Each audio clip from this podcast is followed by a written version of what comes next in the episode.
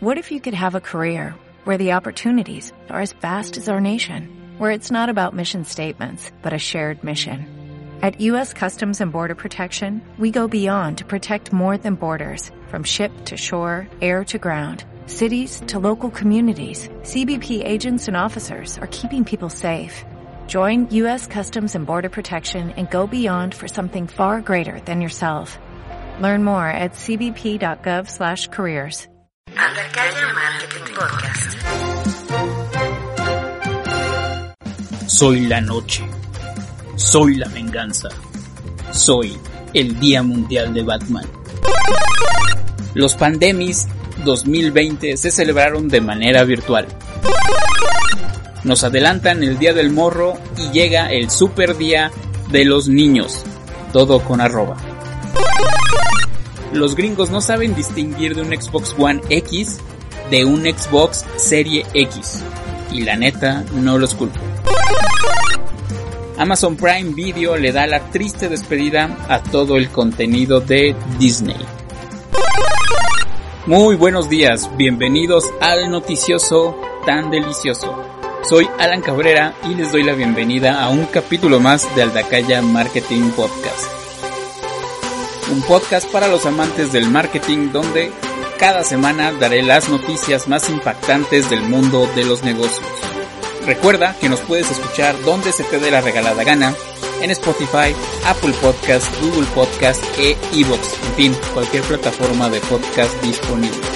Si tienes algún comentario, crítica o sugerencia, recuerda que en la descripción del episodio dejo los enlaces de mis redes para que me puedas contactar.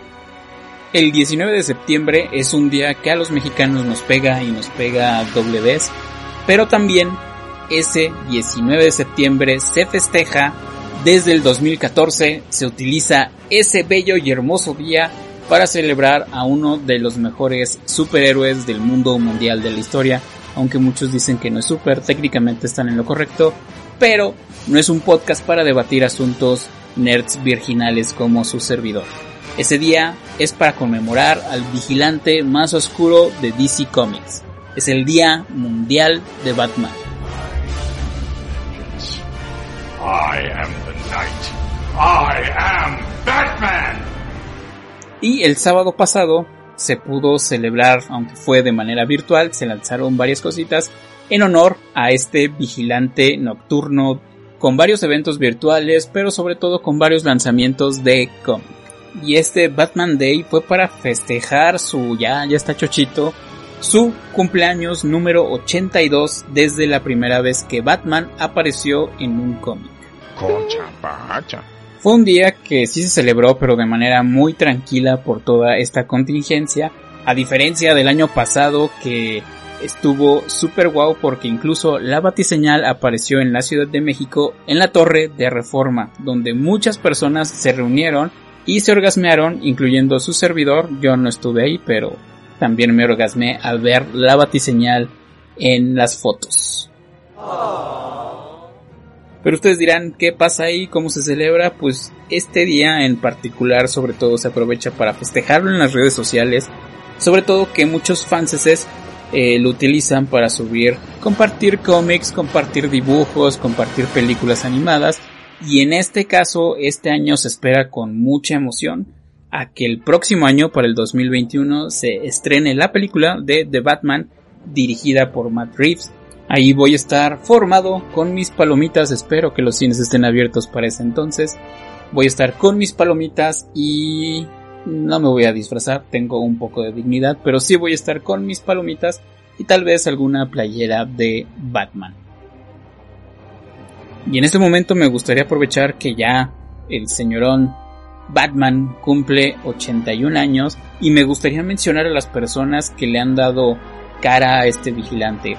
En 1943 el primero fue Lewis G. Wilson, después en el 49 Robert Lowery, después el icono maestro de las series Adam West, eh, ya después comenzaron a salir las películas y fue Michael Keaton quien eh, portó el manto por primera vez en una película. Después Val Kimmer, ahí donde empezaron a salir las batipompas.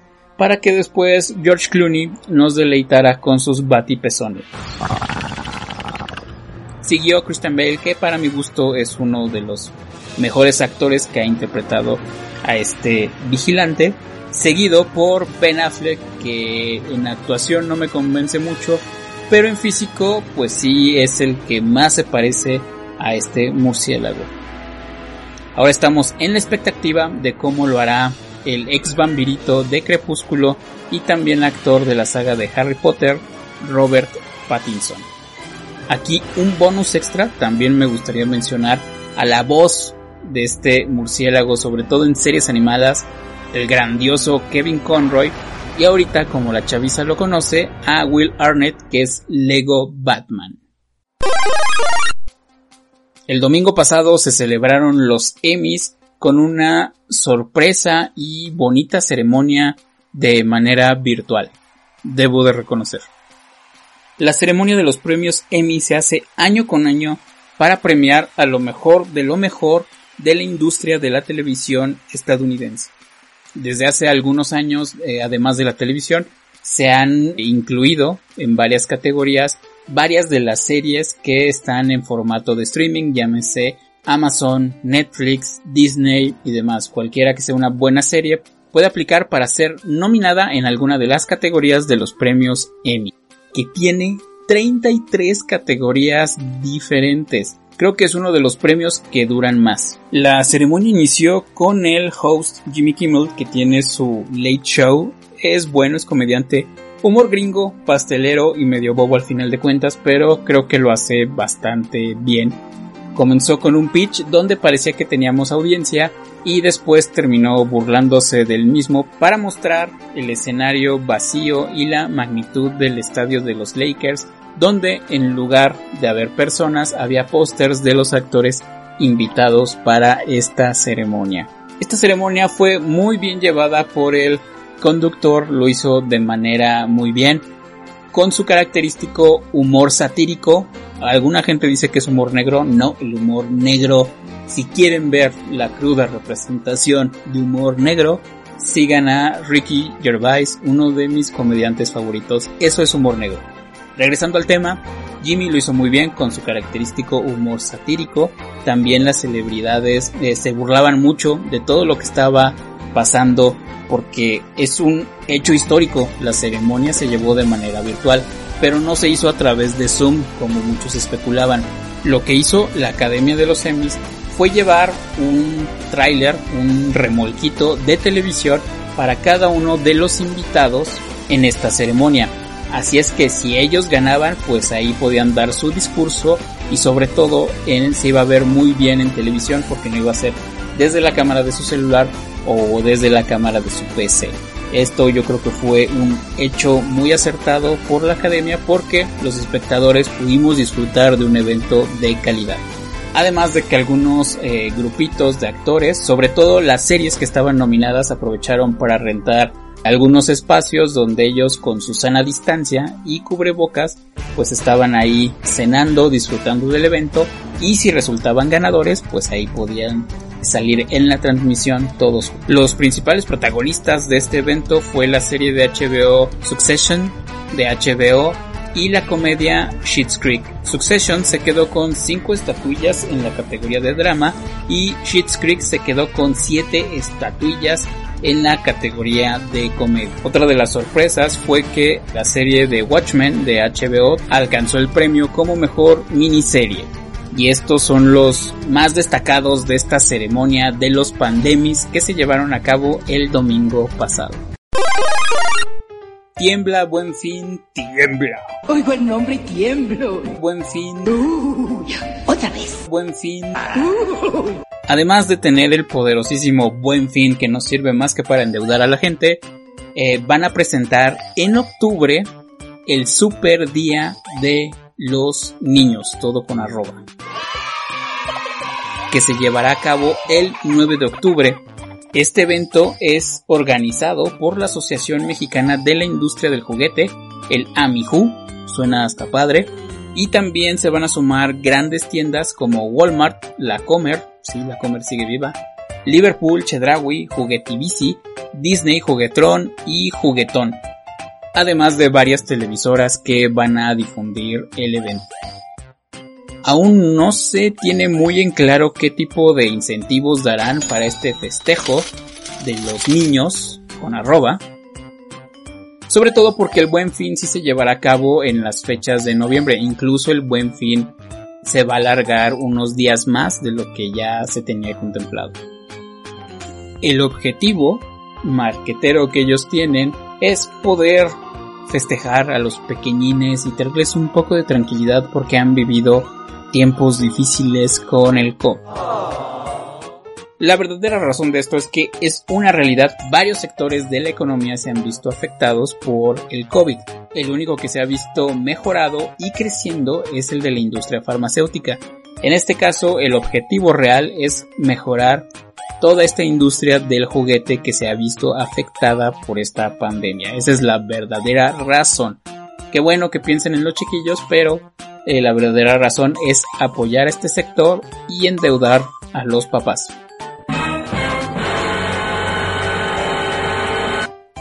Hay que esperar para ver con qué sorpresas salen, sobre todo con qué incentivos van a motivar a toda esta gente para endeudarse este 9 de octubre.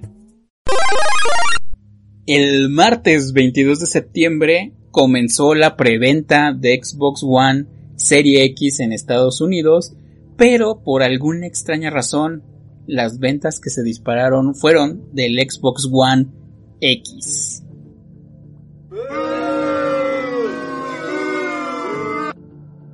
Y la razón de esto es que los gringos se equivocaron. Para poner el ejemplo en un poco más de contexto, supongamos que tú tienes tu bonita aplicación de Amazon y eliges comprar el Xbox.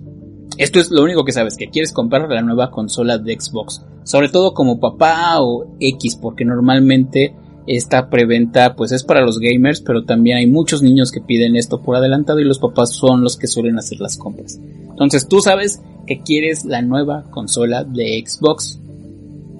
No te sabes el nombre, sobre todo cuando tiene un nombre tan complicado como Serie X y la otra más eh, de gama más barata Serie S, tú solo sabes que quieres la nueva Xbox y para hablar de su competencia, el nuevo PlayStation, que ahí es más fácil porque es el PlayStation 5. No hay tanto pierde. Xbox fue cuestionado por varios eh, de sus clientes y varias agencias por el nombre que le dieron a su nueva consola, porque generaba confusión y dicho y hecho, el martes se empezó a hacer un cagadero. Y el cagadero está en que no solo los nombres se parecen, el Xbox One X es la consola anterior y el modelo obsoleto, y sí, también es color negro. Pero lo curioso aquí es que la diferencia de precios entre consolas, entre la que ya está descontinuada y la nueva, no es de mucho. La más reciente, que es la serie X, tiene un valor de 554 dólares. Y la que ya está obsoleta, que es el Xbox One X, vale 499 dólares. Pero ¿qué pasó o dónde está la confusión? Tiene poco que Xbox relanzó esta consola descontinuada con unas cositas para Fortnite. Entonces pues trae paquetito nuevo. Si tú entras a Amazon y buscas Xbox, te van a salir las dos consolas. Y normalmente te sale lo que más demanda tiene. Entonces a los clientes de Estados Unidos le salió la consola Xbox One X. La consola anterior y descontinuada. Es un caso que puede dar mucha risa, pero la confusión la ocasiona la misma empresa Microsoft. Ponte chido, ponte las pilas campeón, porque vas a tener muchos consumidores enojados. Y para que le echen más o menos un cálculo de la cantidad de gente que va a estar enojada, las ventas del Xbox One X aumentaron un 431%. No sé si Microsoft va a aplicar el cambio y que paguen la diferencia, pero sí va a tener una fila de clientes muy muy muy enojados y que no aplicaron a la preventa de Xbox Serie X. XXX. Si tú tienes la suscripción de Prime Video de Amazon, pues ponte las pilas y si tenías pendiente ver Endgame o Nidos o Frozen 2, comiénzalas a ver porque a partir del 17 de noviembre este contenido va a quedar fuera de la plataforma. Y es ahí donde se van a aventar los verdaderos trancazos de la guerra del streaming. Ya tenemos un podcast de, esos temas. De hecho, fue el primer tema con el que estrenamos al Dakaya Marketing Podcast. En la descripción dejo el video para que le puedan echar una escuchada. No juzguen mucho el audio de esos episodios porque ahí todavía no tenía mi micrófono. Noviembre es el mes donde va a entrar Disney Plus con nosotros, por fin. Y vamos a poder disfrutar el contenido de esa plataforma. Después de un año, por fin llegará a nosotros. Y tiene sentido que todo contenido que esté en otras plataformas, pues vaya de salida. En Netflix comenzó desde septiembre, ya ningún contenido de Disney está ahí salvo los que son originales de Netflix como Daredevil, Luke Cage, Iron Fist y en noviembre pues no nos queda más que esperar a ver cómo se ponen los trancazos. Yo ya di mi recomendación. Hagan la cuenta, eh, van a ser y lo voy a hacer eh, con las tarifas más caras. Netflix la parte más cara son 250 pesos. En Amazon te cobran 100 pesos si tienes la versión sencilla y Disney va a estar eh, también en 100 pesitos.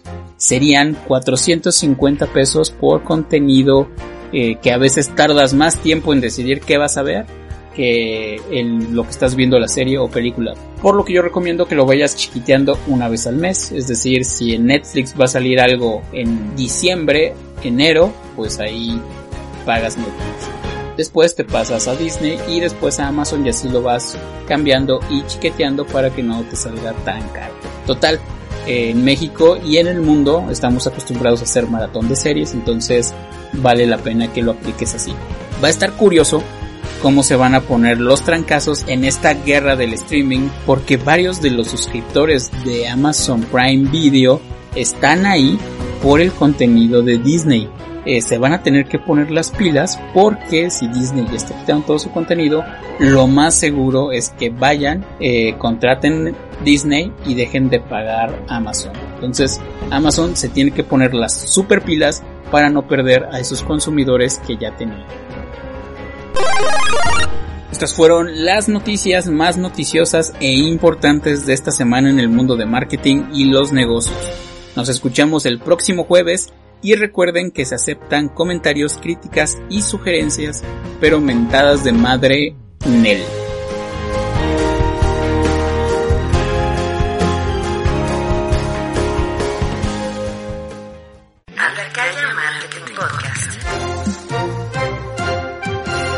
Como nuevo cliente de Western Union, puedes disfrutar de una tarifa de envío de 0 dólares en tu primera transferencia internacional de dinero en línea. Envía dinero a los tuyos en casa de manera rápida, fácil y conveniente. Visita westernunion.com o descarga nuestra app hoy mismo y tu primera tarifa de envío corre por nuestra cuenta. Aplican ganancias por cambio de moneda. No disponible para tarjetas de crédito y envíos a Cuba. Servicios proporcionados por Western Union Financial Services Inc. NMLS 906983 o Western Union International Services LLS NMLS 9069 85